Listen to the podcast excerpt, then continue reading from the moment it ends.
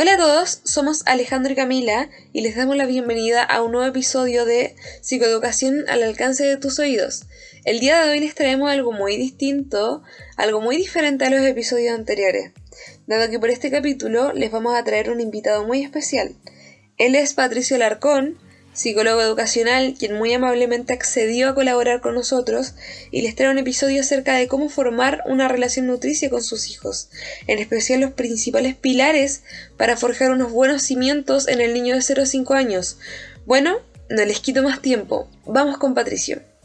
Buenas tardes, quiero agradecer el programa Psicoeducación al alcance de tus oídos por esta invitación que me permite compartir un poco de mi experiencia como psicólogo educacional y clínico también. Entonces, cuando me dijeron que esto era, digamos, una información que iba dirigida hacia cuidadores, las personas que tienen a otros a cargo, eh, me pareció interesante abordar ciertos temas de fondo, ¿ya? Eh, que, que podíamos nombrarlo o, formularlo con una pregunta. ¿Cómo, desde el rol de cuidador, desde el rol de acompañante, desde el rol de, un otro que acompaña a, un niño en su proceso de desarrollo, especialmente entre 0 y 5 años. ¿qué tiene que hacer? ¿Cómo tiene que operar para que ese niño o niña eh, en, este, esta relación de, cuidado sea, una persona eh, capaz de enfrentar las dificultades que la vida le va, eh, le va a presentar sí o sí. Alguien diría cómo podemos fortalecer su resistencia o, digamos, o sus factores protectores. cómo se pueden aumentar sus factores protectores y disminuir sus factores de riesgo cómo se pueden potenciar su estrategia de afrontamiento por sus funciones ejecutivas, neurocognitivas, eh, que le permitan enfrentar la vida, muchas cosas que puede enfrentar, eh, frustraciones, duelos, castigos, bullying, muchas cosas. Entonces, yo creo que la relación siempre de acompañante, cuidador, todo como quieran llamarlo, tiene que ser para que ese niño o niña eh, tenga los recursos para enfrentar la vida sin fracaso, sin frustración, eh, puede, porque la vida va a tener va a tener desafíos. Entonces, la, creo que la, finalidad, por decirlo de alguna manera, es que uno lo prepare para la vida. Una, una, relación de cuidado tiene que preparar a ese, niño o niña para la vida. ¿Para qué vida? La vida real, no la vida ideal. La vida real tiene dificultades, tiene frustraciones, tiene duelos, ¿ya? Porque es la vida real. Entonces, yo voy a tocar eh, unos puntos que alcanza ahora de, respecto al modo en que debe relacionarse este cuidador o tutor y qué aspectos debe considerar para que este niño y niña salga empoderado, ¿ya? salga resiliente, salga con recursos personales y sociales para enfrentar la vida que viene después de los cinco años, que es la vida del jardín infantil, particular, el colegio, el tema de los amigos, etcétera, etcétera. Entonces, lo primero que voy a explicar es como el tipo de relación que hay que establecer. Eh, bueno, esto se ha estudiado muchas de mucho enfoque y, y, se tiende a hablar de, un tipo de relación o un tipo de vínculo. Eh, es muy importante que en estricto rigor, eh, las únicas personas que pueden hablar de vínculos son los que tienen una relación genética con los hijos, según un enfoque muy importante en psicología. Y muy importante está la distinción entre vínculo y relación. El vínculo solo es debido usarse cuando la relación es genética, entre padres e hijo, madre e hijo, madre e hijo, padre e hijo. Porque, porque es para diferenciarlo de relación. Mira, un padre biológico, además de tiene la opción, no, no, es que tenga la opción, siempre va a tener un vínculo con el hijo, porque este padre, este padre o esa madre le dio la vida a este hijo, ¿ya? Esa persona no existiría biológicamente si no fuera por este padre o madre, este es vínculo. Ahora, un padre o una madre, además de tener una relación vincular, puede elegir tener una, una historia relacional. Puede tener vínculo o relación.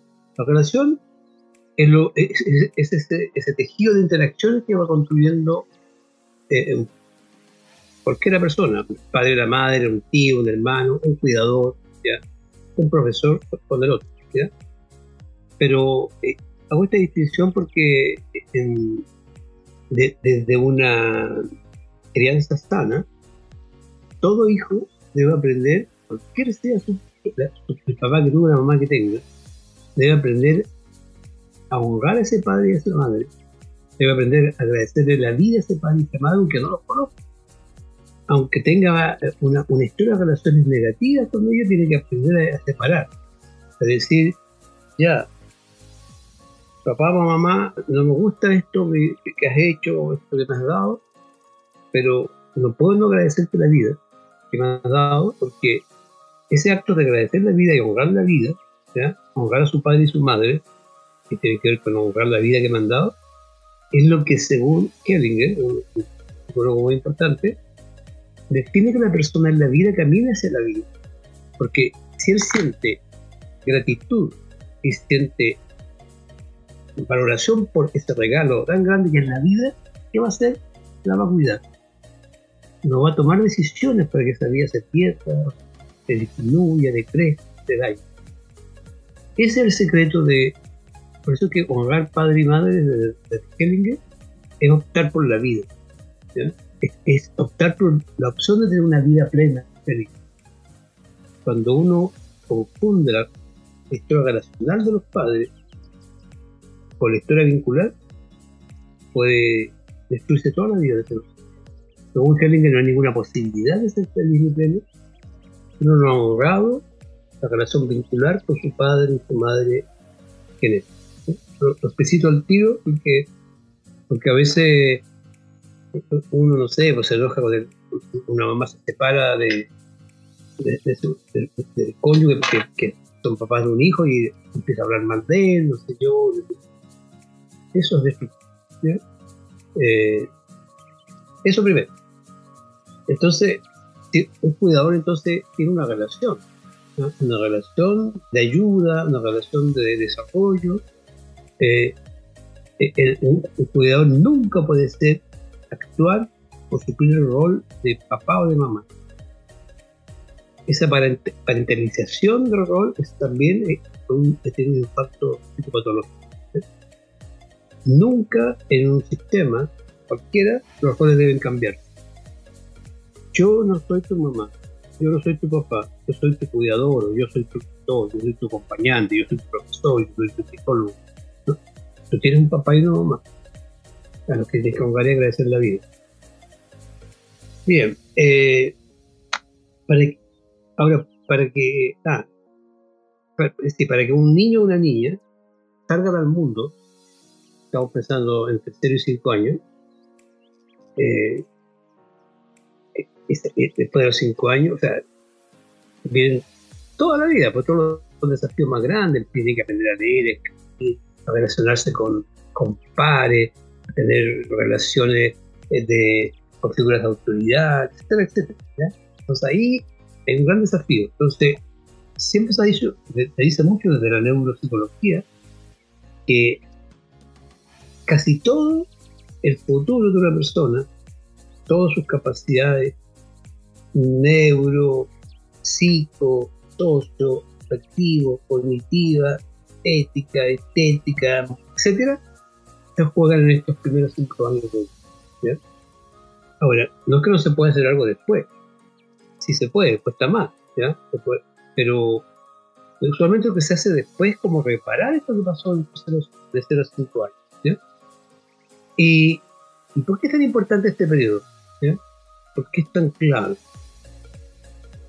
Primero, porque neurobiológicamente es el momento en que el niño y la niña tienen su mayor capacidad eh, neurocognitiva biológica.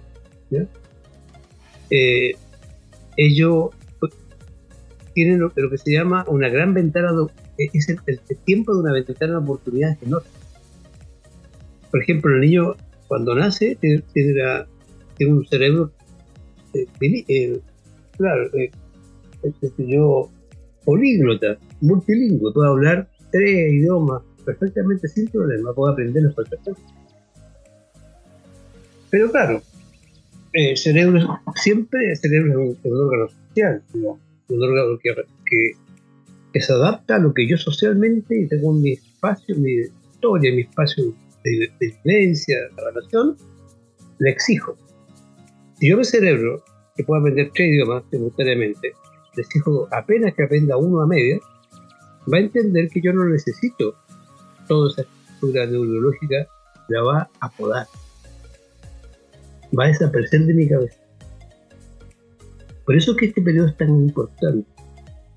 Eh, porque primero es importante lo neurobiológico, que el, cerebro en ese momento tiene la totalidad, el 100 de, neuronas, porque después empiezan varias podas. Que, o sea, todo dice que el 6 se juega ahí. ¿ya? Por ejemplo, en los países orientales, los adultos tienen un promedio de un 6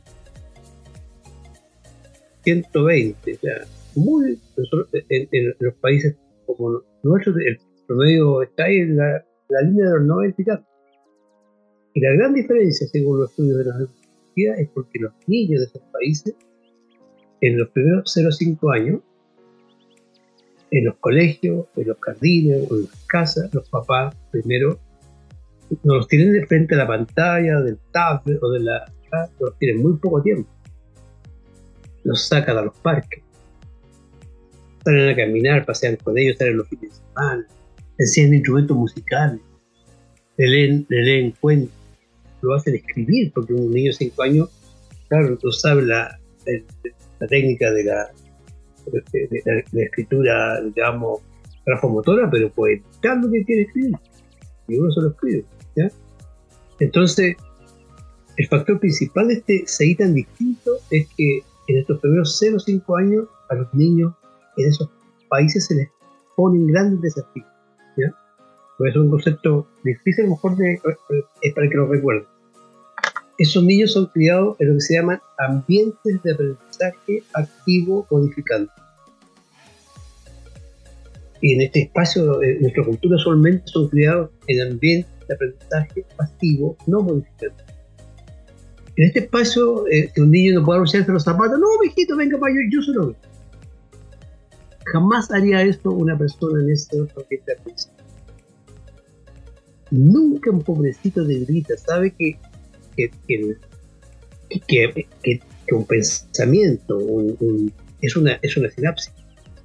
Que para que tenga, para que esas neuronas se mantengan la mayor cantidad viva, necesita que se conecten que hagan sinapsis, que hagan un tejido. Cada desafío que el niño enfrenta, vaya a buscar esto, a ver, a ver esos zapatos, ya, ya, a, ver, toque este instrumento, va generando redes, más redes, más redes, más redes, ¿yo? Eh, toda actividad física, que la actividad física es muy importante en este periodo. Eh, todo eso asegura que él, cuando sea un adulto, sea un adulto con una capacidad intelectual muy superior a, un niño que está todo el día mirando la computador, los niños a veces se tienen mesa y para, para la mamadera o para que coman le ponen el tablet con los bonitos. Entonces, eh, los niños necesitan mover, necesitan naturaleza, necesitan desafío, necesitan enfrentar las cosas y no se las haga el papá, se las haga la mamá y menos el cuidador. Eh, cuando, cuando uno a un niño no lo empobrecita, es un concepto de niño que, está metido en nuestro inconsciente colectivo, en nuestra memoria cultural. Antiguamente niño se definía como sinónimo de oligofrénico. Se decía niño, persona que tiene una inteligencia.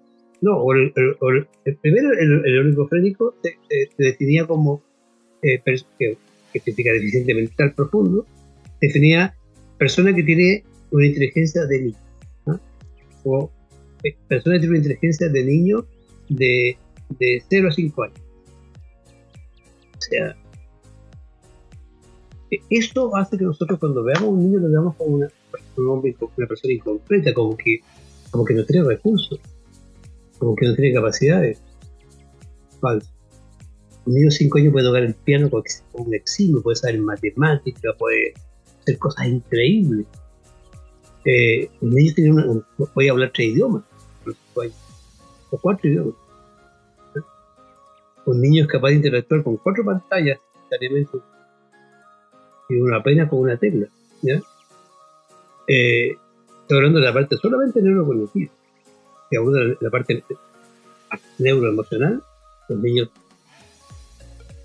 sienten las emociones, sienten las emociones. Nosotros no sentimos las emociones, nosotros pensamos lo que sentimos y ya no sentimos más. Nosotros no tenemos emociones, tenemos sentimientos. Porque los sentimientos es una emoción que, al cual agregamos pensamiento la primera mirada de un cuidador es, nunca empobrecer, achicar, hacerlas. Nunca hay que hacer algo por el niño que él pueda hacer por sí mismo. Cuando yo hago algo por un niño o una niña que él pueda hacer por sí mismo, tratando de ser un cuidador, pues la palabra cuidador, ojo con la palabra cuidador. Uno no tiene que cuidar a nadie, tiene que enseñar a la persona que se Porque si yo cuido a alguien, y no necesita que yo lo cuide, ¿Qué va a hacer cuando yo no esté y necesito ser cuidado? Siempre el cuidador debe ser una persona que desarrolle la autonomía, la libertad y la capacidad. El, buen cuidador se hace, se hace prescindible al más corto tiempo.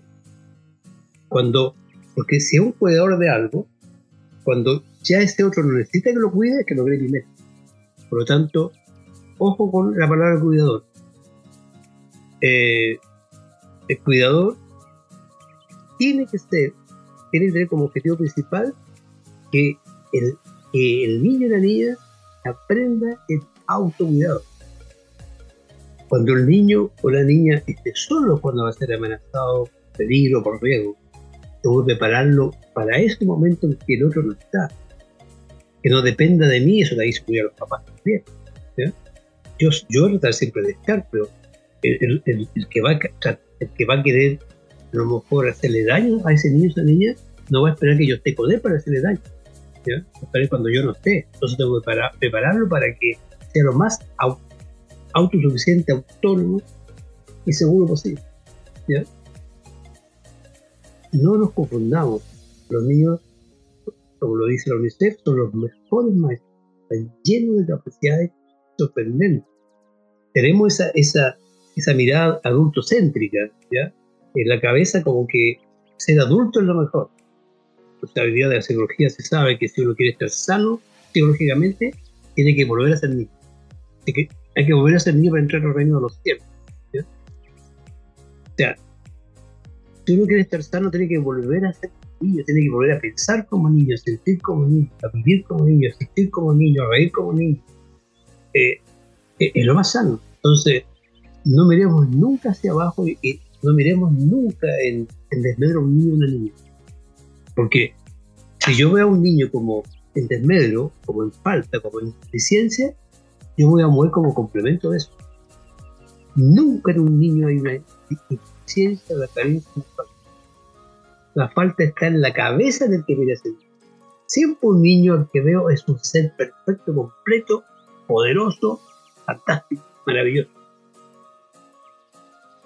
Yo en la vida puedo tener esquemas, ¿verdad? Que, está inmaduro, ¿ya? Está en estado de desarrollo eh, motor o preoperacional. Ahí le pego un palo a Piaget, ¿ya?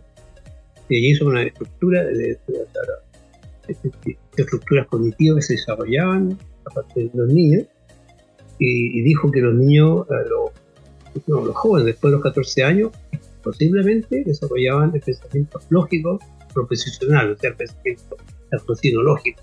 a veces sabe que los niños nacen con esta necesidad.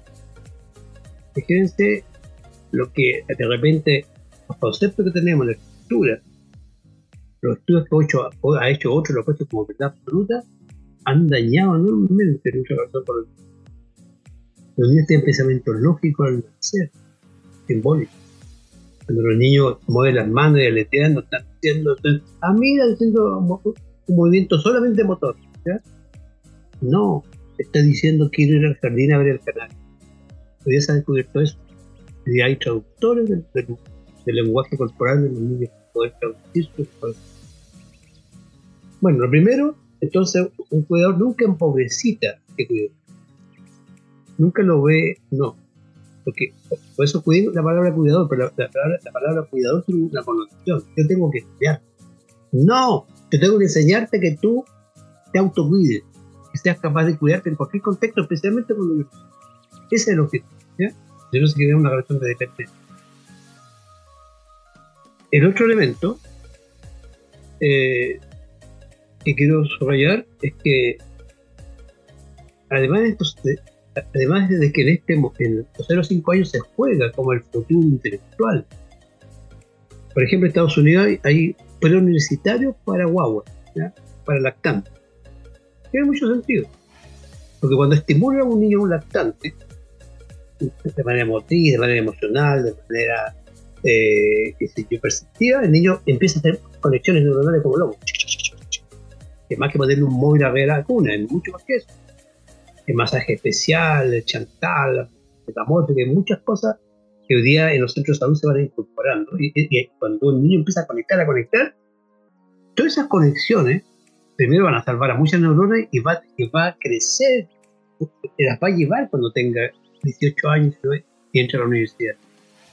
Va a tener un CI superior y una capacidad intelectual superior. Si no lo hago en esa edad, te va a podar, te van a perder. Esa ventana de oportunidad se va a cerrar. Tiene que ser en esa edad. Es cuando más hay que estimular a los niños, más hay que jugar por ellos, cantar con ellos, salir con ellos, bailar con ellos, pintar.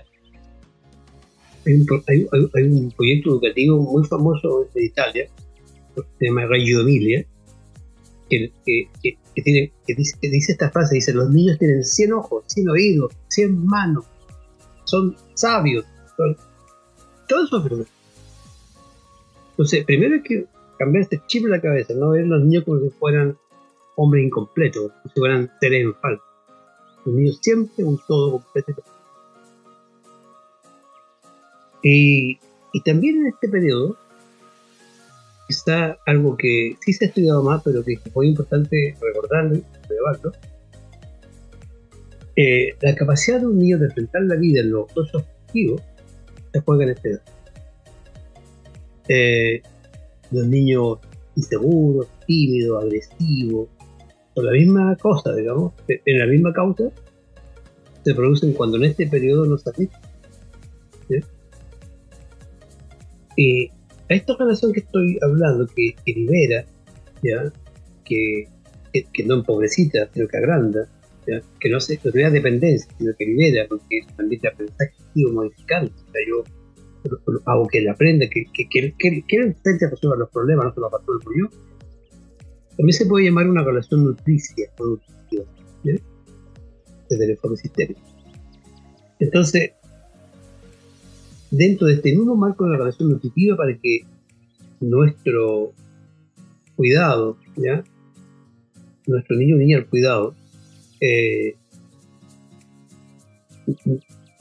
no sea, no tenga una, relación, no sé, de, asistencialidad, creo que eh, estemos preparando para salir al mundo, ¿ya? Eh, con la suficiente capacidad para enfrentar las más diversas cosas que le van a pasar. Eh, la verdad es que todas las que no le pueden pasar eh, eso, en, ese, en este tiempo de los 0 años es donde se construye, lo primero que se construye ahí en los primeros dos años, la seguridad básica. La seguridad básica o sea, la seguridad básica, ven ustedes como que se muestra un edificio y el edificio, lo que sostiene el edificio son Bueno, todo así como esta, estas bases enterradas en la tierra, ¿ya? Estos tremendos estructuras de hormigón eh, que la anclan a la tierra profundamente, de modo que cualquier todo mira, no les pase nada, las mueve así, además con flexibilidad. o sea, es como las raíces de un árbol. Un árbol con raícitas chiquititas así, el primer viento lo lleva y se cae. El niño debe salir de los 5 años con unas raíces profundas, ¿ya? Fíjate que la primera raíz profunda que va a tener naturalmente es la que yo expliqué el principio. Todo niño o niña que honra a su padre y a su madre, aunque hayan sido los peores del mundo, va a tener raíces profundas. Porque, porque eh, eh, eh, simbólicamente eres como un árbol o, un edificio o una persona que está parada sobre dos tremendas raíces que son su padre y su madre. Y su padre y su madre están parados en cuatro raíces más grandes y profundas que las anteriores, que son su abuelo. Y su abuelo están parados en ocho, más grandes que la, que de su abuelo, que son sus bisabuelos. Y hay 16, los, los están parados en 18 cabezas, que son sus tatarabuelos, de así para abajo. Todo ser humano cuando toma conciencia, por eso que hay que honrar padre y madre de todos los ancestros. Se da cuenta que tiene unas raíces, tiene un, sentido de pertenencia, tiene un, linaje una seguridad que no lo puede votar nadie. Por eso es tan importante esta, esta conciencia de, de, de, linaje, de pertenencia transgeneracional, de honrar a los ancestros, a los padres y a las madres. Desde este enfoque, desde la energía de la madre, de la energía femenina, de las madres viene el amor a la vida. De la energía de los padres viene la fuerza para vivir la vida. Cuando un niño tiene bloqueado porque se manejó mal la, relación con su madre, el niño iba a ser un potencial suicida. Va a estar siempre enfermo, va a caminar no hacia la vida, va a caminar más hacia la no vida. Y si tiene una relación también mala con su padre, porque también fue nuestra mitad y por mal conducida, va a ser una persona pusilánime, sin motivación, sin fuerza, sin motivado. No va a tener fuerza para vivir la vida. Entonces reitero lo que persona bueno, lo, que tiene que entregarse eh, para, esa seguridad básica, básica, yo pongo raíces profundas, no solamente nada me bota, sino que me pongo un chip todo el tiempo y tengo tremenda fama, tengo tremendo fruto, y, cuando los frutos ya eh, salen de mí para, para hacer conmigo, para crear futuros árboles, al otro año como tengo profundas raíces, vestirme, puedo sacar agua de todos lados, sigo creciendo, nada, no hay crisis que me vote, no hay terremoto que me vote. Si pensamos que las crisis que van viviendo, por ejemplo, un duelo, es como, es como un terremoto, una crisis. Es una crisis situacional, que sucede algo que cambia mi situación en un momento así inesperado. Y claro, se me muere el árbol. Es un sismo por lo menos, grado 10 o más de repente. Pero no, el edificio en el árbol me cae, porque tengo países, tengo tengo pilares profundos que me sugieren. Tengo ciudad básica adquirida entre 0 y 5 años. En los terremotos, hay grado aquí en Chile, grado 8, qué sé yo, edificios que se caen enteros, edificios que quedan más o menos más, más traer, otros que apenas algunas grietas que no les pasa nada. Todos saben que eso está determinado por las bases del edificio lo que sostiene ese edificio, la estructura de ese edificio. Bueno, un niño también hay que, como un edificio, una niña, crearle bases, pilares que lo sostengan para que cualquier problemática que tiene que resolver, lo vamos a ver como mueve a crisis situacionales, ya mueven, y también las crisis de desarrollo. ¿ya? Las crisis situacionales son cosas que te pasan en la vida, cambio de situación, duelo, cambio de colegio, eh, qué sé yo, la separación de los papás, son, sí, son cambios situacionales, pero hay niños que les pasa eso y mueren, y nunca más se del resto, sí, porque se le cayó el edificio completo. Y hay niños que les pasa eso y, claro, mueve el sismo, pero no se cae. Y a veces ni se alimentan. Por eso es que siempre la crisis o, el sismo, lo que pasa no es lo que define la gravedad del hecho, sino del daño. Igual que lo difícil, no es el grado del terremoto que define el daño. En otros países un, terremoto grado 5 bota todo el edificio, porque probablemente las estructuras solas que tenemos en este país sí.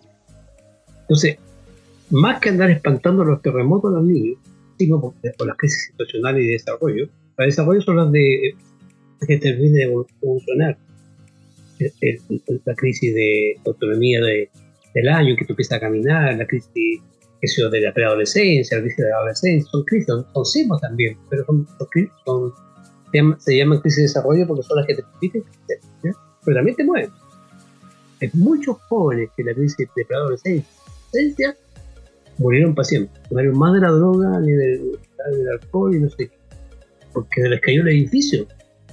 ¿Y cómo se hace para que eso no pase? Construir un edificio con soporte poderoso, con pilares que que, les permitan enfrentar primero los propios procesos crisis de desarrollo, todas las posibles que tengas.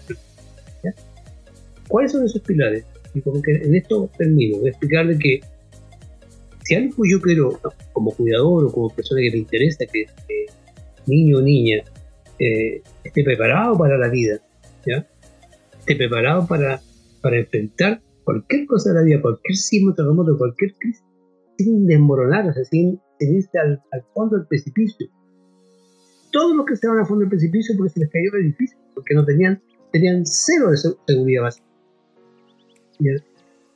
O muy poco, una base toda agrietada, no al. ¿Cómo se construye en una operación de cuidador una base firme que, que que el edificio no se vaya a caer? Que sea la crisis personal de desarrollo o situacional, el contexto social y familiar en que se vive, o escolar. Tiene que colaborar en fortalecer dos pilares. Estos pilares, cuando se tratan de fortalecer, se dice que el método es firmeza y cariño. Te lo hablan. Firmeza y cariño. Así, representan los pilares que pueden de construir, una base, una estructura, un soporte, unas raíces ya de psíquica de, una persona, que algunos llaman factores protectores, le permite enfrentar un mundo desde una resiliencia, porque los factores protectores, ¿ya? como el punco que se dobla pero vuelve a estar pie. Eh, entonces, estos pilares son dos. Cuando se habla de firmeza y cariño, caso de las tendencias hospitales. Eh, todas las corrientes sistémicas principalmente, pero todas las corrientes que hablan de la actividad, incluso la neuroemocionalidad, puesto siempre en los dos. El primer pilar, el cariño, el mes de cariño, tiene varios nombres. Algunos le llaman amor explícito, otros le llaman comunicación afectiva-afectiva, comunicación abierta otros le llaman validar a ese niño o a esa niña como una, un legítimo vivencia. Muchos nombres. Eh, otros le llaman aceptación incondicional positiva de ese niño y esa niña. Lo voy a traducir. Cualquier niño o niña que nunca haya, haya sentido vista, valorada, considerada, querida por algo, se va a morir. Eso, eso lo mostró en el Cuando los niños quedaban sin papá y sin mamá, y le ponían la, recién nacido, le ponían las mejores cuidadoras, experta, enfermera pediátrica, y vendían a morirse o caían en una depresión, en una crisis. ¿ya? Después se conoció como el concepto de hospitalismo. la aceptación, el cariño, la valoración, sentirse, visto, sentirse amado es como el aire para un niño cuando le falta ese aire, como todo, o va a quedar muy dañado, o va a quedar, se va a morir. Se va a morir físicamente, se va a morir peor que físicamente, se va a morir emocional, social espiritualmente. Los niños se morían emocionalmente, quedan en, depresión en la crítica, eran niños seguramente con, una emocionalidad plana, indiferente a todos los Y propio de los niños institucionalizados. Entonces, ¿Cómo se expresa? Porque, ah, porque se llama amor explícito.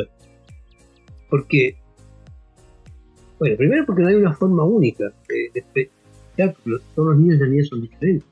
El modo en que una niña se sienta vista, amada, valorada, considerada, va a depender de su propia originalidad, de su propia identidad, de su propio temperamento, etcétera, como queramos llamarlo.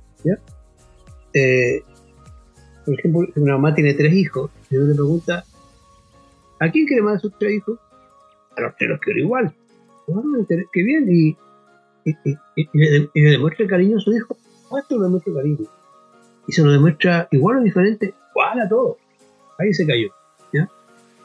Porque como son diferentes, los niños y las niñas se parecen a plantas que están puestas en maceteros con distintos tipos de... ¿ya? Es la parte de, temperamento, lo que traen, innato. Entonces, están en una tierra muy seca, hay unos que están en tierra muy seca, otros en tierra con mucho humo, muy nutritivo. Entonces, pasa que este niño que está en la tierra seca, la mamá le dice todo te amo tanto, mi amor, te compadre, pero y, siempre dice, mamá, ¿tú no me querís? Siempre está insatisfecho. ¿Por qué? Porque necesita mucha agua, un agua especial, no cualquiera.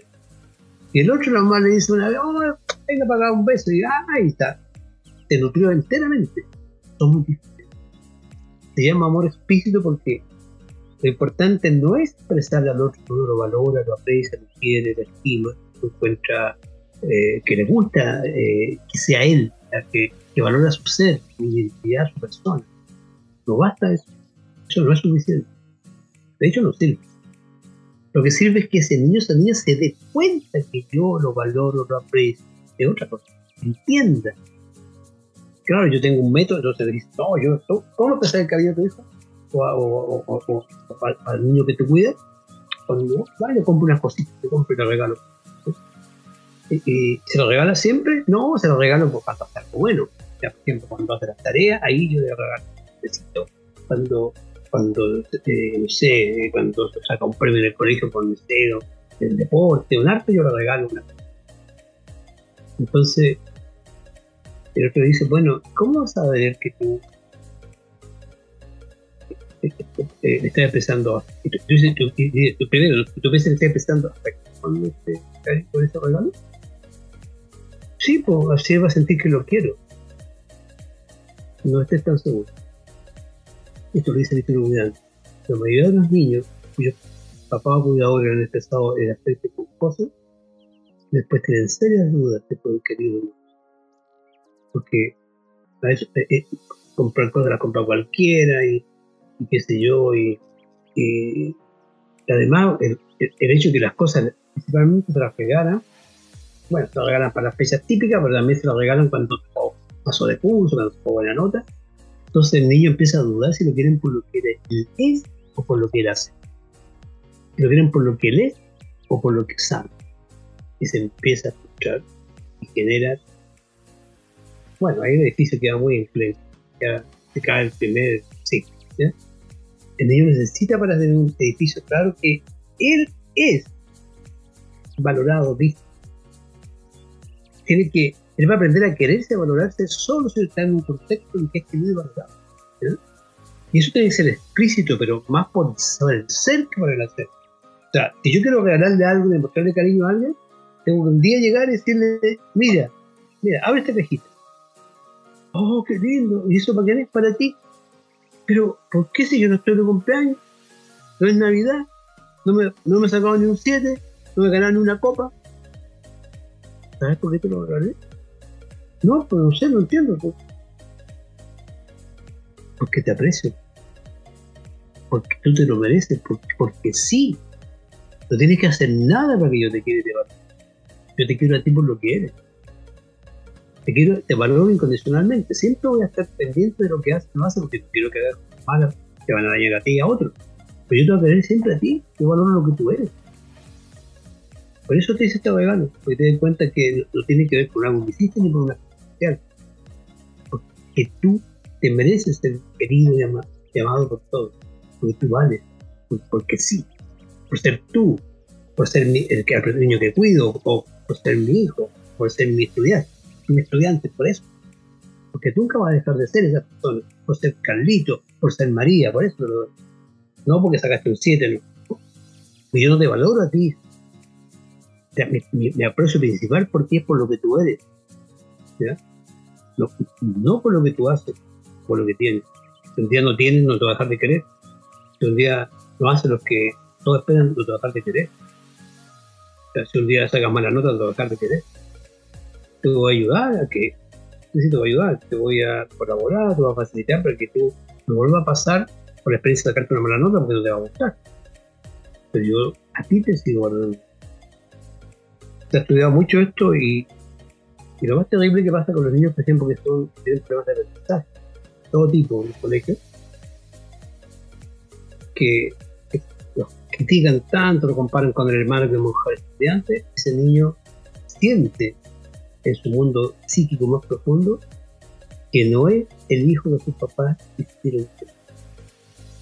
Fíjense yo no soy el hijo de es una negación absoluta de la existencia. Yo no debería haber existido. Yo siendo lo que soy, asusto y daño a mis padres, a los que me dieron la vida. Yo no, no tengo que ser quien soy. Tengo que puro morirme.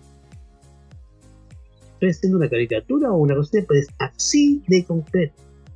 Deben saber que el suicidio ha crecido enormemente en el mundo Yo hace poco tiempo tuve, que intervenir en un colegio haciendo una asesoría. Habían habido cuatro suicidios de estudiantes entre séptimo y segundo medio en un año, en el mismo colegio. Si yo no soy el hijo que yo quiero, papá, ¿quién es el problema? ¿Quién? ¿Para qué estoy aquí? la validación, la aceptación profesional, el amor explícito es el pilar más grande que afirma un, un El que se sienta visto, valorado, apreciado, cualquier ser humano del mundo que se haya sentido en la primera infancia, de 0 a 5 años, eh, valorado, visto, apreciado, querido por lo que es, no solo por lo que hace tiene, ¿sabes? No va a haber sismo que lo vote. Se dice claramente así, un niño con buena autoestima, que se quiere, se valora, que es buen amigo de sí, cualquier dificultad que tenga, no va a tener problemas en ninguna cuestión. Va a tener problemas, se va, se va a mover, pues se va a volver a parar. Va a ser resiliente, como el punto. Ese es un pilar que hay que siempre ocupar. Ah, digo al tiro que ha estudiado que las formas, las mejores formas de explicitar afecto no es regalando cosas. ¿ya? Tampoco apapachar, que es súper bueno, pero eso también lo puede hacer uno casi todo mecánicamente. El mejor modo de expresar amor a un niño que yo cuido, a una niña que yo educo, un niño o niña que yo cuido porque soy su padre, soy su tía, es escuchándolo activamente o escuchándolo empáticamente o escuchándolo compasivamente, que es lo mismo, o escuchándolo perfectamente. Es dedicarle un tiempo individual y personal a ese niño o esa niña si tengo tres hijos, tendría que dedicarle tiempo a esos tres individuales. No es lo mismo salir con el hijo uno, después con el hijo dos, hijo tres, que salir con los tres juntos. No es nada más. También es fantástico, maravilloso, pero eso yo quiero que, que, que, que que diga, oh, mi mamá me quiere, mi papá me quiere. ¿Ya? Como la historia del niño que le dijo, papá, ¿cuánto ganas tú al día? como eh, 240 mil pesos. Eh, entonces, esa fue la cuenta y escribió 224 por, por la hora. ¿ya? Y ¿cuánto harían? Como 10 mil pesos. No, un día son 8 horas. Bueno, no importa. Ya, ganaba 20, nunca la, le pagaban 20 mil pesos la hora. Y ese día el papá cuando llegó a la casa y se fue a acostar, bajo la mano encontró un sobre te decía, papá, te compro una hora de tu vida. Cuando un niño siente que su papá dedica a mamá un tiempo sin celular, sin, estar, sin para enseñarle nada, sino para gozar y disfrutar el ser de este que existe presente a mí, ese niño nunca más lo olvida. Esa es la relación nutritiva, como, como llenar el estanque. Yo estoy con ese niño, ese 10 minutos caminando por una plaza, pegando, jugando, pero yo estoy todo yo ahí, haciéndole sentir con todo mi ser que estoy con la persona más maravillosa que existe en el mundo, estoy en el mejor momento de mi vida, en el mejor lugar y con la mejor persona, tú que estás ahí. Eso es llenar el estanque para toda la vida, es nutrirlo para, para soportar cualquier signo. es un tiempo mío que yo te regalo. Se han hecho estudios, se ha calculado cuánto tiempo tiene un papá o una mamá con un hijo. Por ejemplo, aquí un, una grabadora que graba.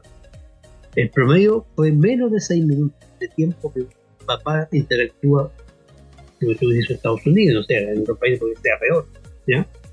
Claramente el hijo interactúa un 80% más con el computador, con el tablet, con el papá, más el día de todavía que Si uno quiere que su hijo entienda que es un amor explícito que yo lo amo, hágalo sentir, papá, tanto me quiere que estás solo conmigo. Estás totalmente conmigo, no estás con celular, papá. Estás feliz de estar conmigo. me hace sentir que, te hace feliz estar conmigo, que te gusta estar conmigo. Nada me hace más feliz que estar. Vaya, ese minuto, esos cinco minutos, van a durar toda la vida de él y toda la vida de su Así de importante y fuerte el amor. Como terrible es el daño. Eh, y el otro pilar, y aquí termino, en esta primera invitación, el otro pilar es las normas claras y consistentes. Acuérdate que la firmeza y cariño. Cariño o amor incondicional al ser de ese Pero normas claras y consistentes significan normas, valores. Normas claras y consistentes al hacer del mundo. Ahí viene el hacer. Mientras más amo a una persona por lo que es, más me importa que esa persona, más me importa lo que esa persona. Yo me entero que un niño, usted, golpeó a alguien, a un anciano afuera, me duele mucho pero si sé que es mi hijo, me duele 100 veces más. más amo el ser de alguien, lo voy a decir de esta manera. Mientras más incondicional soy al ser de alguien, más condicional soy al hacer. Entonces, ¿cómo lo hago yo para tener una relación eh, sana en cuanto a las normas y los valores? Nunca los valores se escriben y se ponen en una pared, ni se predican los valores para que resulten se viven en el convivio. Ese es el secreto. ¿Qué valores se adquieren en esa etapa y después se adquieren quizás nunca más? O, el valor principal. hay, como dos valores que son claves, se pueden aprender en esa etapa y después cuesta. Pues, Uno es el respeto. El respeto se aprende en los primeros cinco años. Porque se, respete, se aprende el respeto en, convivir en el respeto con otros. Donde te respetan, tú respetas, y el respeto es, es como el valor central. Esta persona va a ser respetuosa de pues dio un, en un espacio donde respeto, nadie respetaba a nadie, un, un campo de batalla, de calificación, agresiones, garabatos, chachas.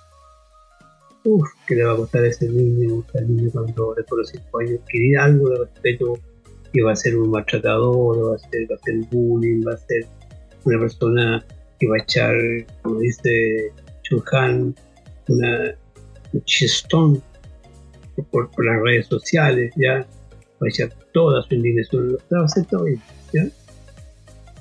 Eh, y, y, las normas, como dije, todas las normas contienen un valor de ya, el respeto en, en la norma de respetar el valor de la libertad del otro, el valor de la dignidad del otro, el valor de mi propia dignidad. Está todo el derecho humano en esa, primera parte. Y, si uno tiene que poner alguna norma en, pos de la convivencia, yo pondría dos normas, diría yo, porque mientras menos normas, mejor. las normas deben ser implícitas, no explícitas. Esas normas que uno pone en un, no sé, en un manual de convivencia. La pared no, no, no. Eso, eso es una pauta de cómo yo voy a es como es un iluminador para saber cómo voy a transgredir eso. Las normas nos enseñan así, se enseñan en la vida. Yo solo puedo enseñar a respetar si me respeto y respeto al otro. Y si yo me relaciono con mi cuidado, mi, cuidado, educado, criado, desde el respeto. No hay ninguna otra forma. Y yo predico respeto y practico cuando en vez la parte del respeto, maté y la otra norma es otro término que yo creo que una norma súper simple pero súper clave. Es un tiempo y un lugar para en un sistema los niños cuando desde pequeños saben que los papás tienen un tiempo para ellos, los adultos para ellos, que hay un tiempo para, para comer, un tiempo para jugar, hay un lugar para dejar las cosas. Eh, y eso es parte también, pues no que cuando uno dice, oye, te dije que... Ya, esto cuando la mamá dice, te dije eso va a poner, que tienes que dejarlo ahí, que la próxima vez... esa, es la, esa es la explicitación de que esa norma no existe. Cuando uno tiene que recordar algo porque la norma no existe, porque las normas son propias del convivir. Cuando uno dice, ya, última vez, ya, bueno, ya, última, eso es fatal. Cuando uno dice eso, está diciendo no solamente que no hay normas, sino que yo no tengo autoridad sobre Tú eres más, tú eres más sobre mí. ¿Se dan cuenta lo que es eso?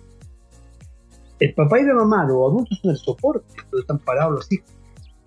¿Y qué tal si soy yo que me. soy yo el tirano, ¿ah? el, no sé, el emperador de mi casa, que tengo 5 años, 4 años, está lleno de tiranuelos de 3 años. ¡No, papá, yo! Yo, me quito este ¡Quiero! ¡Ah. Ese niño, cuando su padre o su madre o su cuidador es más débil que él, no tiene dónde estar Pierde todo soporte. Y ahí cualquier cosa, porque no tiene soporte, mira para el lado y no hay que lo soporte, va a tomar a esa persona del cuello, igual que cuando la persona está ahogando en medio del, del, mar porque no tiene soporte, el primero que pasa es agarrar del cuello y lo ahogar con él. Eso hacen con los papás. Se vuelven locos los cuidadores. Los toman del cuello, empiezan a tener un poder, hacen un mecanismo de pertenencia por poder. Lo toman del cuello, lo, hacen tener, hacen cada cosa porque siempre al punto de ataque nervioso, ya en el límite, ya en la seda, ya así delante de un es simplemente un problema que la mamá no está, no tiene autoridad. Pero aquí tengo que decir antes de terminar. Esto de las normas, la parte de la firmeza, siempre la relación del cuidador con el cuidado, del padre con el hijo, del profesor con el estudiante debe ser complementaria, o sea, debe ser de autoridad. Fíjese, la autoridad es opuesto a autocratismo. Una persona que tiene autoridad nunca amenaza, nunca castiga, nunca premia, es autoridad. Nunca tiene miedo, siempre confía. El que no tiene autoridad, el que aplaste todo porque tiene miedo, y que va a se va a supremar, así que lo, lo, lo, lo el suelo bueno, si yo quiero tener un hijo violento, agresivo, ¿cuántos niños débiles me seguro La causa de toda agresividad y violencia es el miedo, es la inseguridad. Un niño que es agresivo, violento, que hace, usted eh, bullying, etcétera, o acoso, es porque tiene tanto miedo ese otro no lo vaya a querer o lo vaya a rechazar igual que eso como lo hizo su mamá, su papá, no sé quién, porque le vaya a hacer daño que lo aplasta le ponen el pie encima. Ahora ya no me, ya no era. Te tengo sometido a mi poder. Esa es la causa del miedo. Gente que tiene mucho miedo, que le sigan, sigan rechazando, no queriendo, no viendo. Y, las personas frente a eso tienen dos mecanismos, hay dos mecanismos, hay más, más de dos, ¿vale? pero para mostrar los dos, los dos polares. Uno es oprimir al otro, o sea, apartar al otro, yo encuentro que puede ser aceptable por mí, para que nunca más, ya no hay amenaza, no me puede hacer daño nunca, podemos aplastar, y si es muy poderoso, muy grande, me, me, pues, me, lo pongo, me transformo, eh, o sea, trato de seducir. Luego, ¡Ah! este profesor está fantástico, maravilloso, y como otros grandes y me lo tengo contento, ¿ya? Mire, lo que usted me diga le hago, a ver, ya que este ya qué bonito, mire, bien. Si, si, si él, si yo lo tengo contento, si hago, si hago todo lo que él quiere, no me hace daño, ¿ya? Que me, de pertenencia por aprobación. Y hay otras maneras, ¿ya? Bueno, un poco largo me salió la chacha que me Así que eh, creo que hasta ahí puedo decir por ahora, decirle que si yo te entrego a un niño ni una niña estos dos soportes, ya el sentido psicológico, voy a mandar a un niño al mundo por soporte afectivo y sentido de pertenencia, que son, que son los dos elementos que te hacen tener una vida absolutamente segura, sin necesidad de dominar, sin necesidad de, permitir seducirte, de que te domine. Sentido de pertenencia, esta es mi familia, a estos son mente pasado, aquí me quieren, me siento bien en mi, espacio que estoy, me siento valorado, eh, hay normas claras y consistentes, siento que vivo en una casa que tiene puntos que me dan súper seguridad, ¿ya? No en otras casas que es bueno esto, mañana es malo, que un que la seguro, me siento seguro, ¿ya? Esa es la ventaja, esa persona va a ir, si lo aprende los primeros cinco años de vida, su vida va, va a ser desde la seguridad, desde la autonomía, desde la excelencia, ¿ya?